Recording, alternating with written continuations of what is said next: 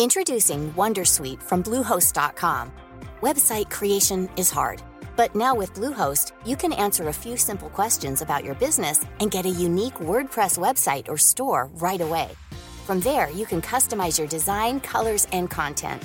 And Bluehost automatically helps you get found in search engines like Google and Bing. From step-by-step guidance to suggested plugins, Bluehost makes WordPress wonderful for everyone. Go to bluehost.com/wondersuite.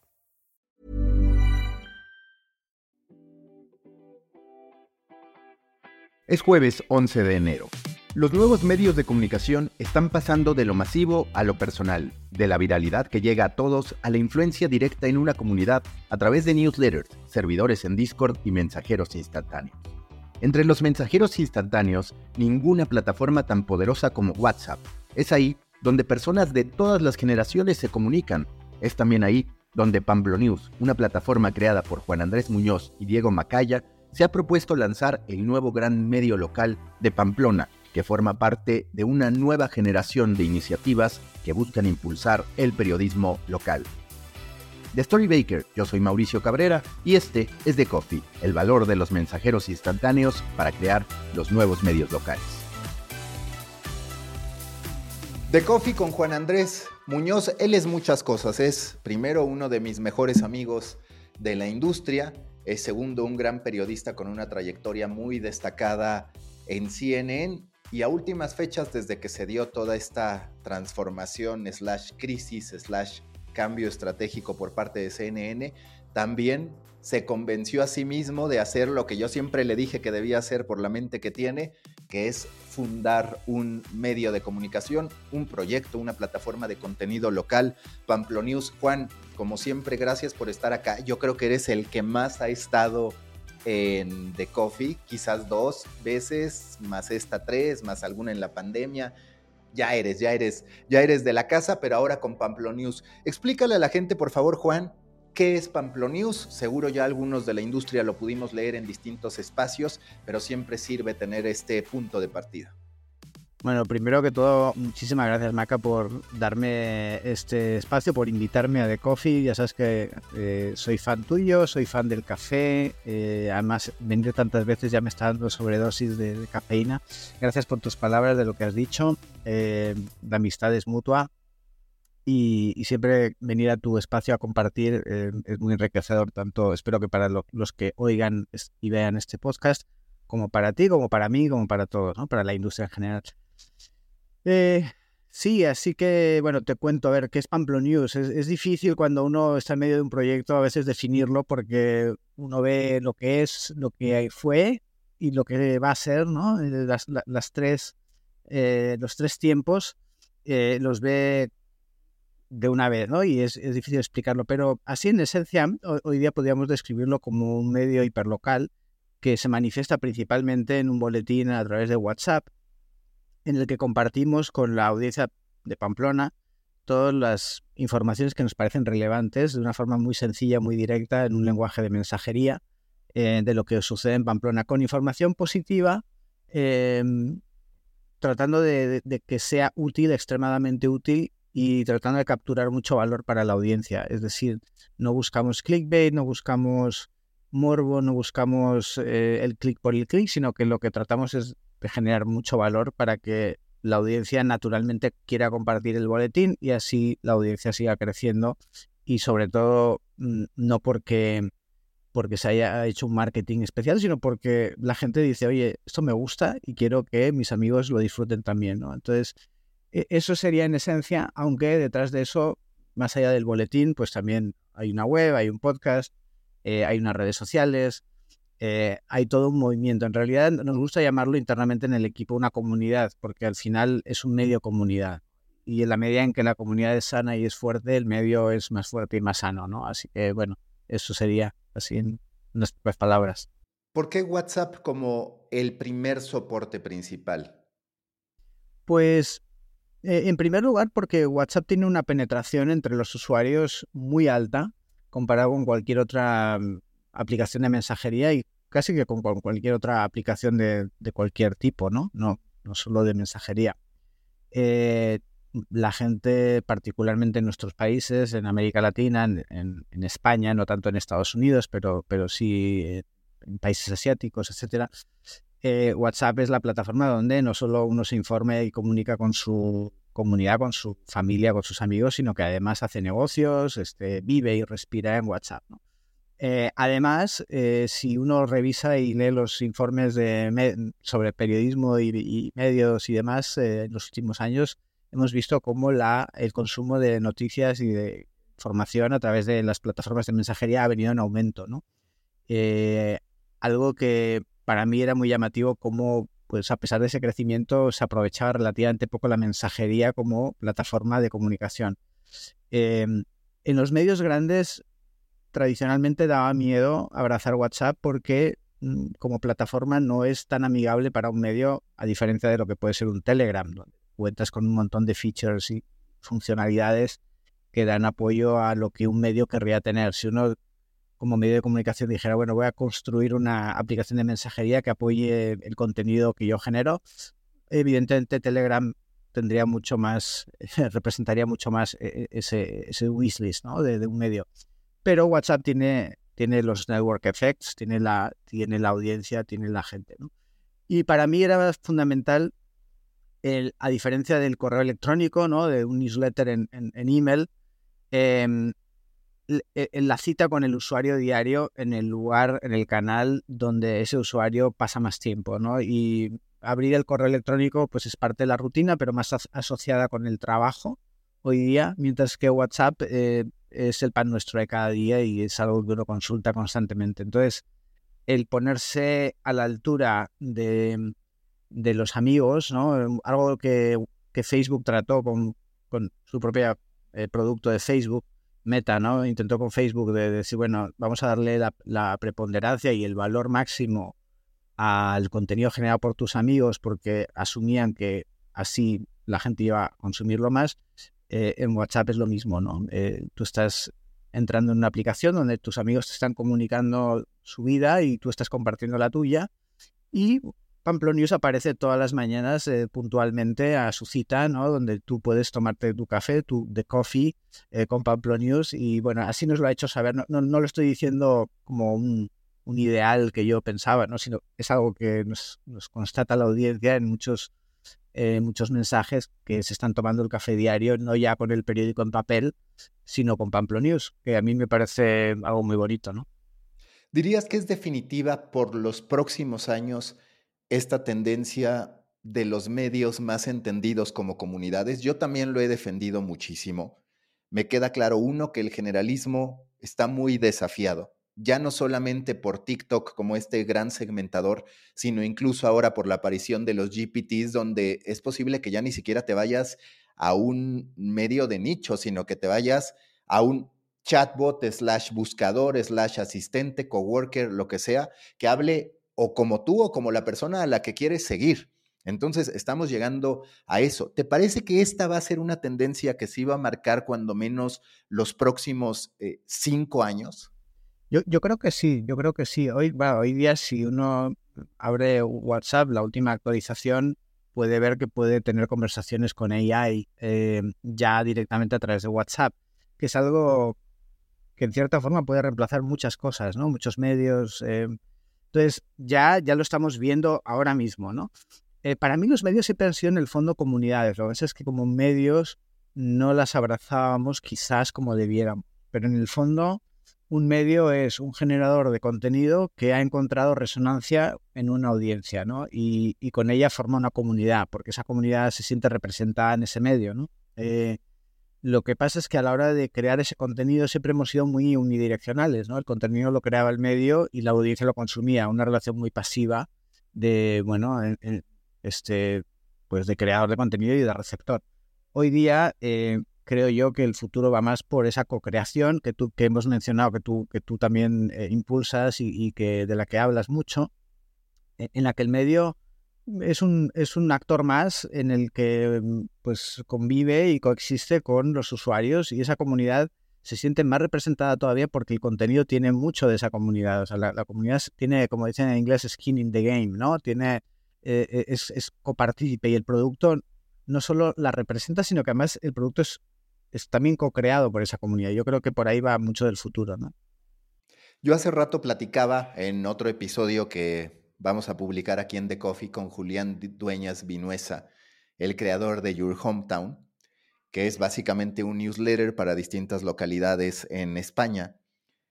Y me reía de que tú siempre me decías, es que eso es muy nicho. Y yo ya siempre hacía esa broma contigo y terminaste haciendo algo de nicho, pero entiendo por qué ahora sí y antes no, porque antes debías tener, más allá de que tú tuvieras o no esa mentalidad, debías tener una mentalidad de un medio, en este caso global, como CNN, y los esfuerzos de nicho, pues parecían de escaso valor o no lo suficientemente grandes como para poder mover la aguja en materia de negocio y de audiencia. Teniendo ahora estas dos experiencias, la del periodismo hiperlocal, en este caso Pamplona, 200 mil personas y demás, y por el otro lado, habiendo sido el referente o el líder digital de CNN en español, algún, en algún punto podremos ver a los medios grandes abrazando estas comunidades como parte de su core o eso tendrá que venir de nuevos medios, de nuevos creadores, de nuevos periodistas, de otros espacios? Yo, yo, creo que yo creo que es una mezcla de las dos cosas. Yo creo que los medios eh, globales o medios más grandes están abrazando ya las comunidades más pequeñas. Vemos, por ejemplo, medios como el español en, España que han ido adquiriendo propiedades y, medios más pequeños eh, locales y, se están posicionando hacia ese, hacia ese lado. Em, y, creo que eh, el valor también, incluso por, temas comerciales de las audiencias, reside muchas veces en lo local o en lo más cercano. ¿no? Entonces yo creo que de alguna manera o de otra, tarde o temprano, por la propia supervivencia de los medios, eh, el nicho se tiene que abrazar el problema es que, por lo menos cuando yo estaba, no, no, las cosas no están configuradas como para desarrollar contenido en nichos de una manera que se pudiera rentabilizar eh, de, manera inmediata. ¿no? Y a veces eh, en los grandes medios necesita resultados pues, eh, casi que inmediatos. ¿no? No, no, hay, no hay espacio para el ensayo del error necesariamente en, en, un corto periodo de tiempo. Cuando uno emprende, pues tiene esa, esa un poco no, no, lo llamaría necesariamente desesperación, pero hay, un, hay una ansia por hacerlo funcionar en el que uno cree en su idea, la abraza y contra viento marea, como uno tiene el control del timón, pues dice, bueno, yo voy a hacer funcionar esto como, como yo pueda, ¿no? Y, y, le da esa oportunidad a los nichos porque también los nichos generan una pasión, una pasión no solo en la audiencia que los consume, sino en el propio creador del contenido, ¿no? Tiene que haber esa, esa pasión y donde hay pasión yo creo que, que hay, un hay negocio. Eh, y la pasión no, no, no, hay que entenderla como simplemente contenido que apela a los sentimientos o que, genera reacciones acaloradas y demás. No, la pasión es simplemente que algo a uno le, le, toca, le toca de alguna manera, ¿no? Y, le llega y resuena, ¿no? Entonces, esos, esos contenidos que resuenan, que, generan una pasión, eh, son contenidos por los que uno está dispuesto a pagar, si no directamente por el valor que les genera, por una conectividad, de alguna manera, por, querer apoyar un proyecto, eh, por, porque ese proyecto le representa y, uno quiere apoyarlo, ¿no? De la misma forma que uno, pues, no sé, eh, apoya a los amigos, no sé, si uno publica un libro, eh, un amigo un amigo tuyo publica un libro, por esa afinidad tú vas a comprar ese libro para apoyar a ese amigo, ¿no? aunque luego quizá no lo leas, ¿no? Yo creo que, yo creo que esa pasión pues es lo que también sustentan muchas de estas iniciativas. Y tarde o temprano los grandes medios lo van a tener que abrazar porque eh, las audiencias requieren contenido cada vez más específico.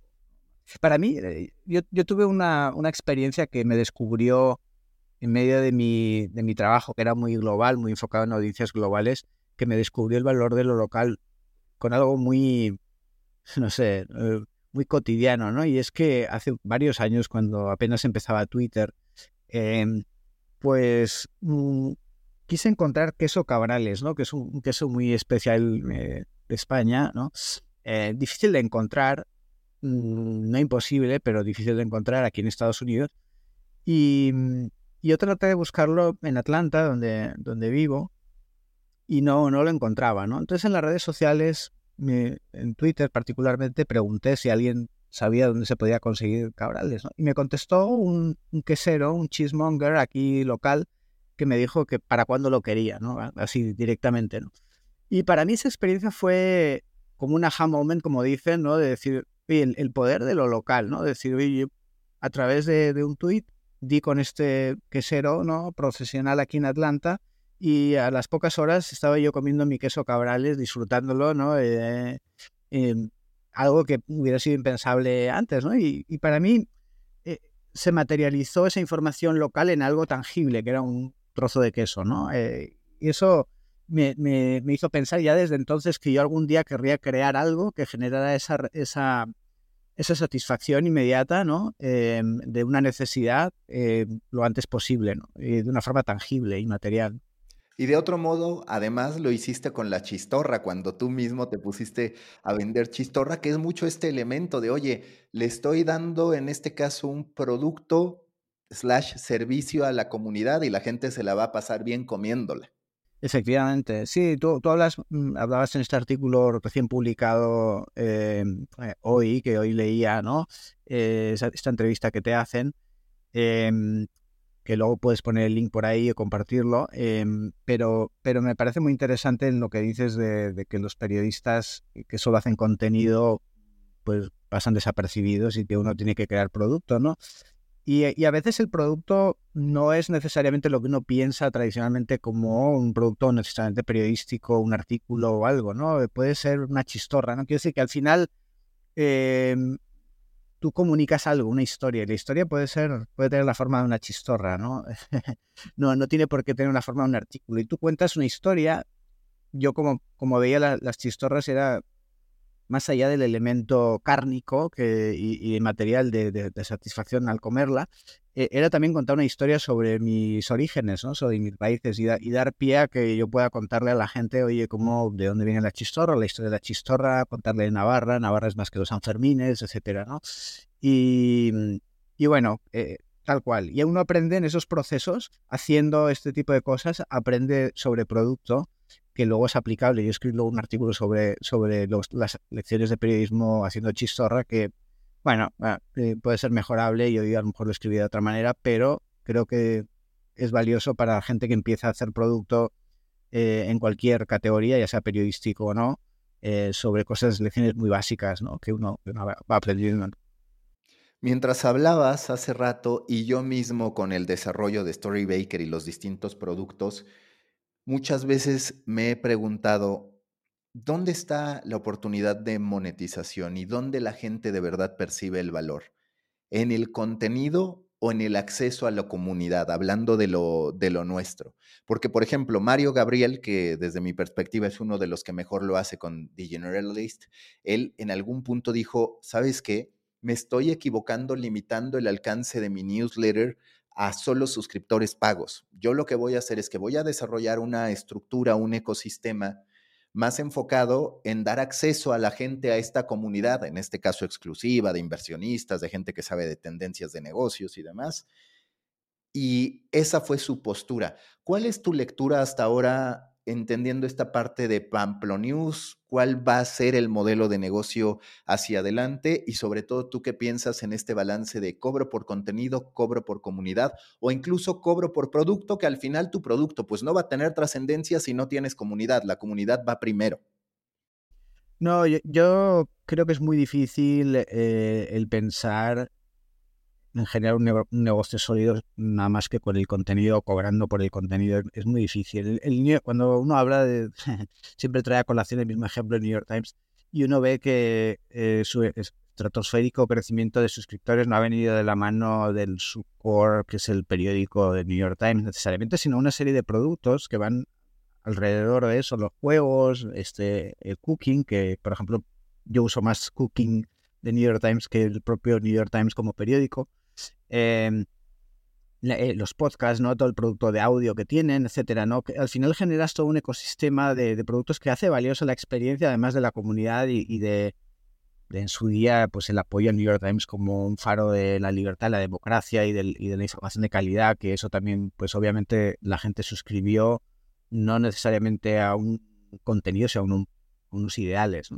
Yo creo que, que al final una oferta de, de suscripción o de, o de monetización más bien, más bien de, un medio tiene que tener en cuenta todo esto, ¿no? El, producto, los valores, tratar de, crear esa comunidad, porque al final el contenido es altamente sustituible, ¿no? En general, general. Es decir, que si uno en un momento dado quiere recortar gastos, pues dice, bueno, esto sí, me hacía un favor, me, me, me hacía, me gustaba y tal, pero mm, ahora quiero recortar gastos y, matas el, producto. Si, si, es simplemente contenido, pero si hay una comunidad, si hay un apego, si hay otra, otro tipo, una serie de valores, em, em, si hay una serie de valores eh, que, tú suscribes y que tú apoyas y que te satisfacen más allá del contenido, eso va a funcionar mucho más. En nuestro caso, mm, Pamplona es un producto gratuito, no, nosotros no cobramos por el boletín y hemos dicho que no vamos a cobrar por el boletín. Pero sí, yo sí creo en el, en el reader revenue, en el, en el contenido generado por los usuarios, ¿no? que de alguna manera quieren apoyar al medio de al medio que les gusta, que les genera una comunidad agradable, que cada día les, les arranca una sonrisa, que les trae una comunidad. Yo creo que sí es, es justo y es lícito pensar que uno puede, que, el usuario puede apoyar a los medios, ¿no? Eh, y, y, dar, y dar de su dinero, pero no como una transacción por contenido, sino más allá de eso. Tiene que haber algo más nosotros vislumbramos la, eh, Pamplonius no solo como, como, como, lo que es ya, sino como también un experimento en marcha, es un beta permanente. Uno lo, de decir beta permanente es, como un buzzword, no, como que queda muy bien decirlo, pero realmente lo abrazamos. Es decir, que, que mm, es como decía Groucho Marx y eso bromeamos mucho en el equipo, ¿no? Como que estos son mis principios y si no le gustan, aquí tenemos otros, ¿no? Quiere decir que, que si esto funciona hoy, bien, si mañana no funciona, pues cambiamos, o sea, pivotamos y, así, lo, así lo hacemos. Y lo mismo con los modelos de negocio. Uno puede pensar a priori que el modelo de negocio es la publicidad, ¿no? Pero no funciona y tienes que pivotar a otra cosa, ¿no? Entonces, nuestra idea es ir sondeando diferentes modelos, probarlos todos, validarlos o falsarlos todos pero por ejemplo, también con, con, los aprendizajes de los años, ¿no? Es decir, yo, yo creo en una monetización a través de publicidad, pero una publicidad que tenga tanta calidad como el contenido, ¿no? Y, y por eso en la web de Pamplonius, que no, que no está lanzada formalmente, sino que es ha sido un soft launch, en la que hemos puesto ahí afuera la web, pero todavía está en proceso, no hay espacios publicitarios ahora mismo, porque los espacios publicitarios se van a ir creando en la medida en que respeten eh, la calidad de Pamplonius, que se alineen con los valores de Pamplonius, que, que sean co-creados en el proceso de conversación con potenciales anunciantes. Es decir, no, queremos crear como unas cajas en las que la gente se tiene que meter así a la fuerza, sino en, ir modelando esos espacios en la medida en que tengan sentido y en un diálogo con, también con los anunciantes, porque los anunciantes en el fondo también son parte de tu comunidad, ¿no? Eh, así lo vemos nosotros, ¿no?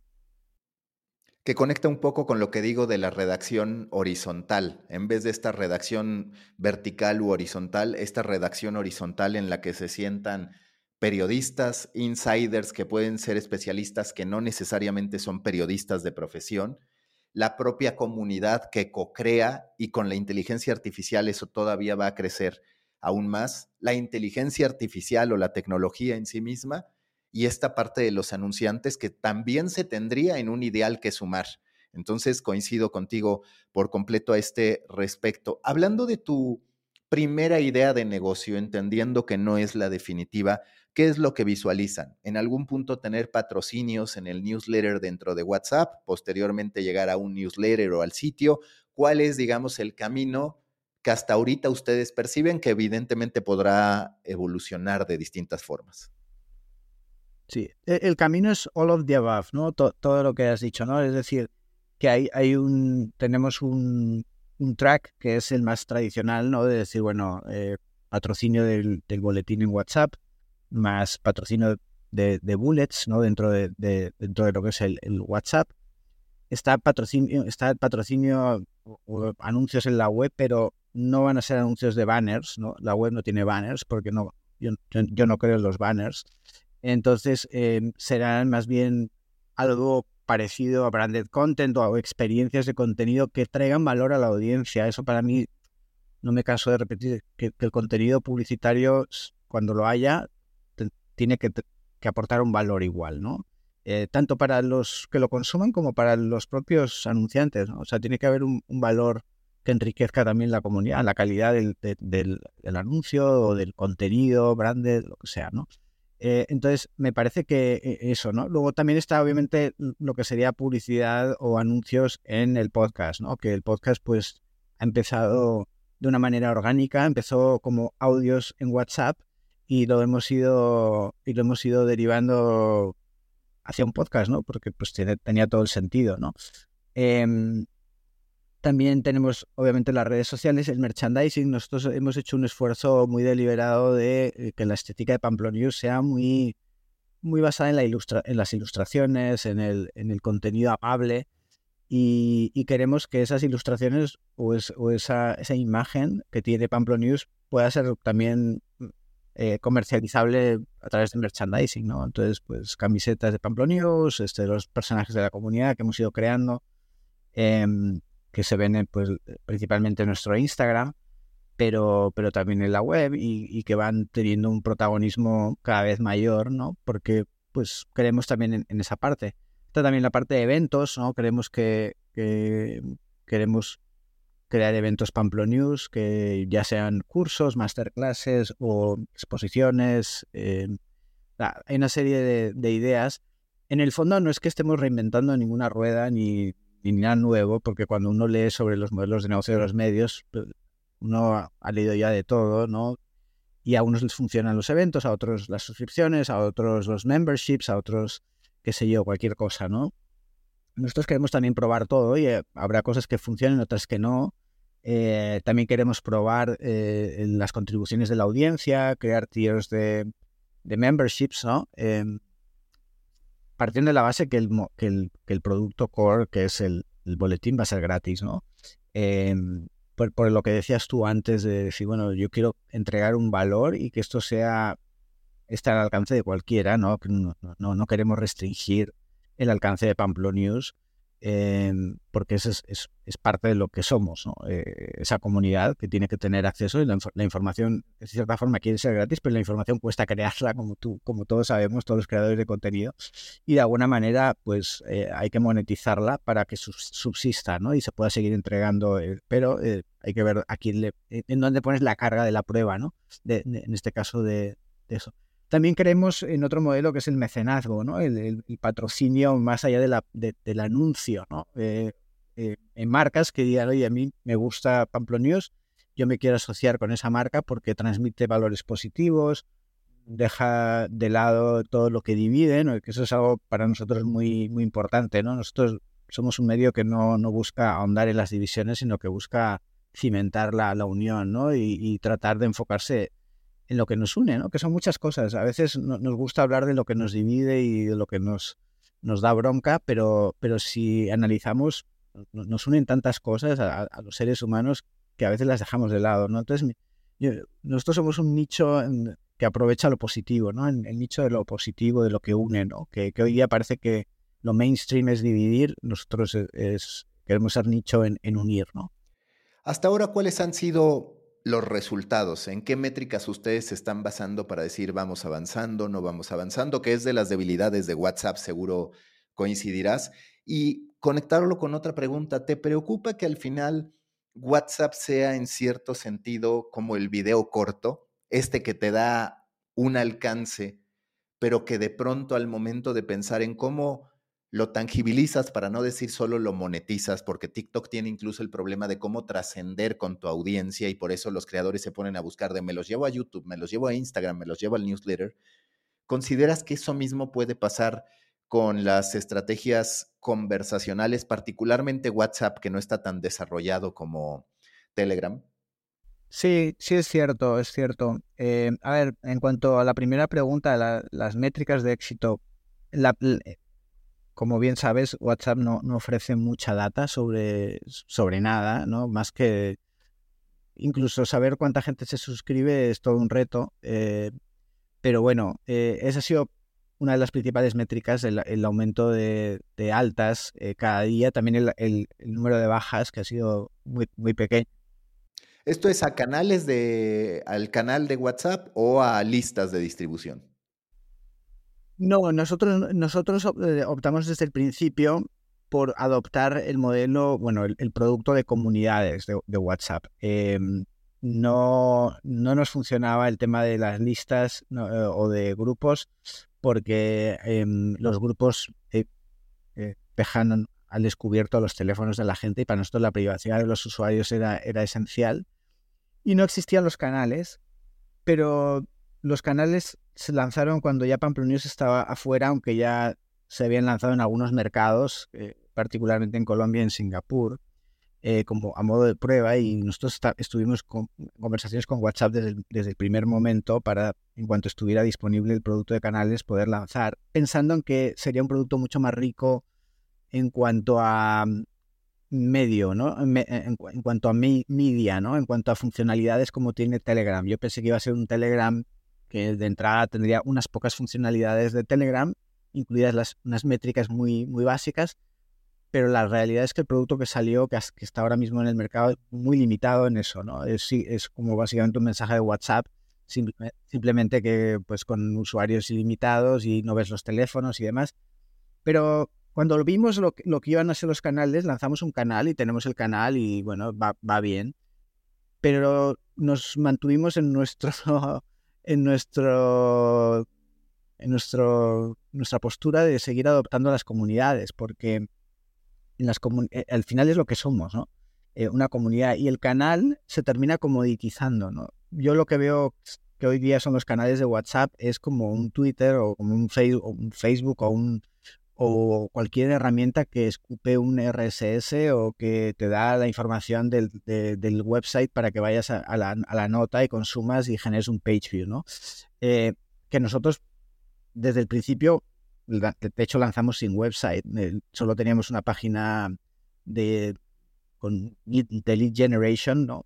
un formulario, eso, eso era con una pequeña explicación de lo que era Pamplona y luego lo hemos convertido en un pequeño website que, que irá también desarrollándose donde pretendemos experimentar con formatos y con formas de contar distintas, pero es, es como decir un canvas, un lienzo en el que iremos en el que iremos eh, esculpiendo y pintando y tirando pintura ahí a ver qué, qué se queda. Eh, algunas serán unos manchones, otros serán obras de arte, eh, pero disfrutaremos el proceso. ¿no? No, nuestra web no busca el tráfico ni mucho menos, aunque obviamente pues tenemos nuestro Google Analytics y demás, pero no, no lo miramos, oye, que hay que crecer, no. si tenemos tráfico bien, si no, también, o sea, si tiene tráfico será una representación del, del éxito de la comunidad, pero no porque queramos generar un destino ahí, ¿no? Eh, porque al final, como te digo, no, no es una cosa pulcra como puede ser en un medio, ¿no? En el que hay que actualizar cada minuto y lo último, ¿no?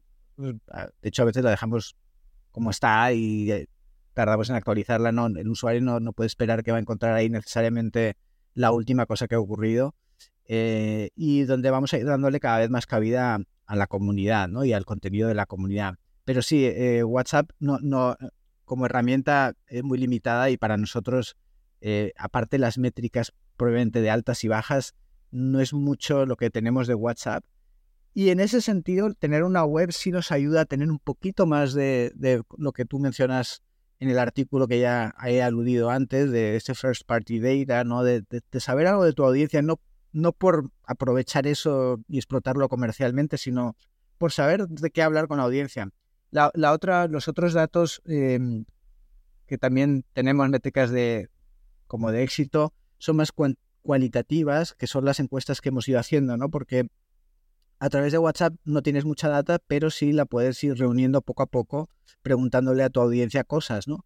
Y ahí también aprendimos, ¿no? al principio queríamos preguntar muchas cosas, pero pues obviamente eso va en contra de la cantidad de gente que te va a contestar, ¿no? Así que hemos optado por hacer preguntas muy puntuales sobre información que necesitamos o que nos sería útil saber para mejorar el producto y, y más frecuentes, ¿no? Entonces, eh, a través de ese engagement, viendo cómo la gente reacciona y preguntando directamente a la comunidad sobre su satisfacción con Pablo News, es otra de las métricas para nosotros de calidad que, hemos visto, ¿no? Y, la verdad es que hicimos una encuesta hace unos, unas semanas ya eh, y era abrumador, era como el 90% de la gente nos da una nota de 8 o más y había tres o cuatro seises o cinco seises, ¿no? Eso era la nota más baja era un 6, pero, pero el grueso, y te estoy hablando de que eran 300 comentarios, no me acuerdo cuántas, cuántas respuestas fueron las que recibimos.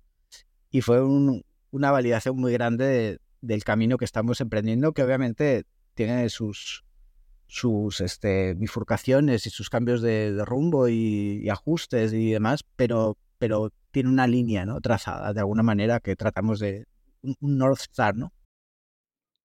Pero me gusta mucho eso que dices porque platicando con Nasif Luna en uno de los también nuevos episodios, hablábamos sobre la falta de señales humanas en los medios. O sea, están los medios que analizan data fundamentalmente o porque necesitan suscripciones o porque quieren incrementar sus visitas.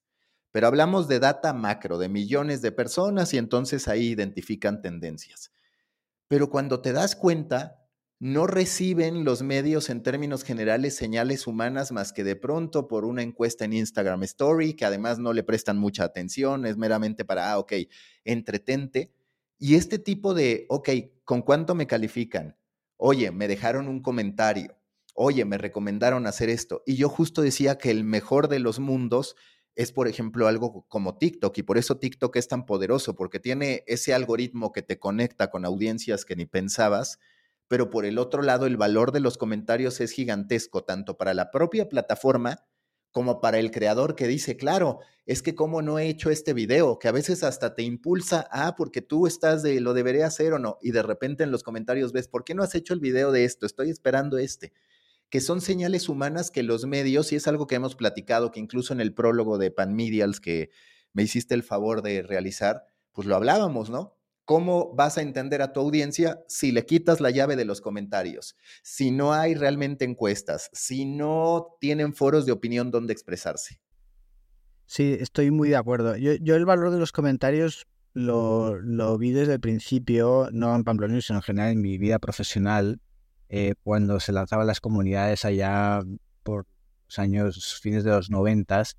CNN tenía un equipo de comunidad y demás, y a mí me parecía muy valioso. Lo que pasa es que se convirtieron en algo que como no traía directamente un, revenue y era costoso porque tenías que tener un equipo pues monitoreando y demás, pues se fueron descartando. Y para mí eh, fue una, una gran pérdida, porque si, es verdad, si bien es verdad que, que muchas veces los comentarios pueden ser eh, destructivos, nefastos, y hay que hacer un poco de policía, también es verdad que si tú creas una comunidad, alimentas una comunidad en la que hacer eso está muy mal visto y enseguida quedas eh, este, eh, en el ostracismo y, marginado, eh, que la propia comunidad reacciona, pues no, necesitas luego hacer mucha policía. Yo, nosotros estoy convencido que si abriéramos comentarios tradicionales de, medio, ¿no? tendríamos muy poco spam o tendríamos muy poco comentario negativo, porque la propia comunidad va de, lo positivo, ¿no? y también los comentarios son un reflejo de lo que tú siembras, ¿no? Yo creo. O sea, cuando tú tienes mucho comentario negativo, quizás es porque has creado una polarización o porque lo fomentas indirectamente o porque tienes gente eh, publicando en tu medio que genera esos, esas filias y fobias, ¿no? Entonces, eh, para mí escuchar, eh, ah, a lo largo del tiempo, no necesariamente teniendo comentarios, pero leyendo los comentarios en Twitter y en Facebook, en los medios en los que he trabajado, han salido unos contenidos maravillosos simplemente de escuchar. De hecho, incluso ahora en Pamplona News una de las mejores historias que hemos tenido sobre el robo de una bicicleta, que el que lo quiera mm, leer o escuchar lo puede ver en, la web nuestra. Em, eh, fue una usuaria en Twitter que contó que le habían, en un hilo de Twitter, que le habían robado la bicicleta cuando estaba tratando de sacar unas fotos del otoño en Pamplona. Y una historia rocambolesca, pero que termina con final feliz, por eso nos gustó, porque no era una historia de sucesos de un robo de una bicicleta, sino que era una historia de perdón, de, esperanza en la humanidad en cierta forma, de, cómo pues el ladrón, pues bueno, tiene su puede tener su lado humano y, el, y al que le roban esa capacidad de perdonar, ¿no? Entonces al final se convirtió en una historia que, que era mm, de un comentario de la de una potencial audiencia que en ese momento esa persona no era suscriptora, luego se hizo suscriptora de Pamplona, pero, pero fue una historia que nos generó mucho, mucho interés, mucho engagement y, la verdad que dije, por ahí vamos, ¿no? Ese es el tipo de historias que me gustaría contar. Porque al final, parte de lo que, de mis misiones, de mis objetivos con Pamplona News es, desentrañar y, tocar el conocimiento encerrado en tanta gente, ¿no? Porque al final los que trabajamos en medio somos unos pocos y sabemos lo que sabemos, pero la comunidad sabe mucho más que tú, ¿no? Desde el, Wisdom of the Crowd de James Shirowoki, ah, siempre tengo problemas con su, apellido, pero bueno, eh, Suroweki, em, que leí hace muchos años, a mí me dejó muy marcado por esa capacidad de, de cómo, cómo utilizas tú las masas para generar contenido de valor, ¿no? Y, yo creo que hay tantas personas que saben tanto en nuestra comunidad y que nadie les pregunta porque no, no han hecho nada digno de, o de relumbrón en las últimas semanas como para entrevistar en un periódico, porque estamos muy sujetos a, lo, a lo, último, ¿no? Eh, yo quiero ir poco a poco desenterrando e, ese conocimiento y traerlo a Pamplona News y de alguna manera mis columnistas a futuro van a ser usuarios o personas comunes y corrientes que tienen algo que contar, algo interesante, una perspectiva, algo que, decir, eh, una sabiduría de, años de experiencia que contar, que compartir con la gente, ¿no? Y, no solo gente mayor, sino gente joven, porque también queremos tener eh, muchas más voces muy jóvenes que nos cuenten también cómo es su experiencia, ¿no? Eh, así que 100%. Hablabas de comunidades y yo me quedé pensando en cómo hasta el New York Times, no solo por lo que dices de cooking, de juegos, que de hecho yo escribí como hoy, pues puede llegar a ser más habitual, más programado, digamos, el meterte en la mañana a jugar que a buscar una noticia, porque pues al final las noticias que te interesan dependen de que ocurran, el juego no depende de que ocurra, el juego va a estar ahí, es un hábito. Pero el New York Times también con Modern Love, que está esta historia, en la que una esposa manda un ensayo en el que casi, casi, pues pide o avisa que su esposo se va a quedar solo, que ojalá encuentre a alguien que lo acompañe el resto de su vida porque tiene una enfermedad terminal, ahí puedes entender perfectamente el valor del contenido comunitario. Para terminar, Juan, tú tuviste muchísimos años en una de las marcas más reconocidas de periodismo a nivel mundial, quizás junto con el New York Times, sin duda con la televisora número uno a nivel mundial en términos de reconocimiento de marca. ¿Cómo percibes el futuro de las noticias como negocio, quitando esta parte comunitaria que yo estoy convencido que sí, que puede haber forma de que una empresa de 5, de 10, quizás de 20 personas puede existir. Que qué tanto negocio va a ser, no lo sé, pero creo que esas personas van a poder vivir bien y eso es algo a lo que debe aspirar el periodismo o la gente que crea contenido.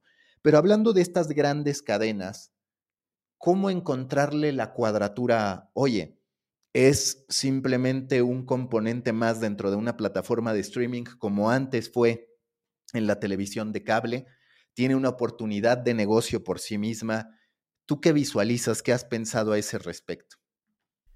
Pues mira, para mí tienen que crear un valor mucho más em, deliberado y mucho más eh, puntual, ¿no? Porque, ¿qué pasa? Que hoy estamos acostumbrados a consumir contenido guionizado o muy, muy, muy trabajado, muy, muy pensado, ¿no? Las series en Netflix o en Amazon o servicio de streaming que tú quieras, ¿no? Y eso es lo que la gente consume en su tiempo libre. Si tú tienes que competir con lo que se le ocurre a cualquier persona que está hablando al aire eh, frente a una cosa bien argumentada, un podcast incluso, ¿no? Un podcast bien, bien hecho, bien editado y demás, pues le estás dando información procesada a la audiencia versus información raw, cruda, ¿no? Que, de la que no sabes si vas a obtener algún valor o te va a hacer perder el tiempo, ¿no? Entonces yo creo que eh, parte del futuro está en mm, controlar y, asegurarse de que se genera un valor para el usuario de alguna manera con esa información, que esa información te ayuda a tomar mejores decisiones, a vivir mejor, eh, que respeta tu tiempo, porque lo que ya no va a funcionar es simplemente estar viendo talking heads ¿no? en, en, al aire cuando puedes estar escuchando un buen podcast que te enriquece, cuando puedes estar viendo una serie que a lo mejor un documental de alta calidad, etcétera, ¿no? Entonces, eh, salvo los deportes que obviamente tienen ese componente de guion del que no sabes cómo va a terminar porque se está desenvolviendo delante de tus narices. El resto de lo que son noticias de... o, no, sé, ¿no? Eh, shows de, de talking heads, pues no, talk shows y demás, pues no, no, genera mucho valor, ¿no? Y, y, la noticia en sí es un commodity que si no va mm, unida de una interpretación que a ti te ayuda a entender las cosas de tal manera que tú puedas tomar mejores decisiones y sepas qué hacer, pues no, no, no va a tener mucho futuro. También creo que hay un futuro en, eh, en la información para eh, el periodismo de soluciones, que decir que, que vale, tú, tú reportas o informas sobre algo, pero con una intención de ayudar a tratar de que se resuelva, ¿no? De, de, tratar de mejorar el mundo en el que vivimos, ¿no? Hoy vivimos rodeados de guerras y cómo, cómo ayudamos como medios a que se resuelvan esos conflictos. Obviamente no, no tenemos en la mano eh, la, solución definitiva o, o, quizá a veces influir directamente en un resultado positivo, pero ¿cómo, cómo, cómo contribuimos a, a resolver conflictos de alguna manera o ayudar a, mejorar situaciones. Yo creo que por ahí, por ahí pasa, pasa mucho, ¿no?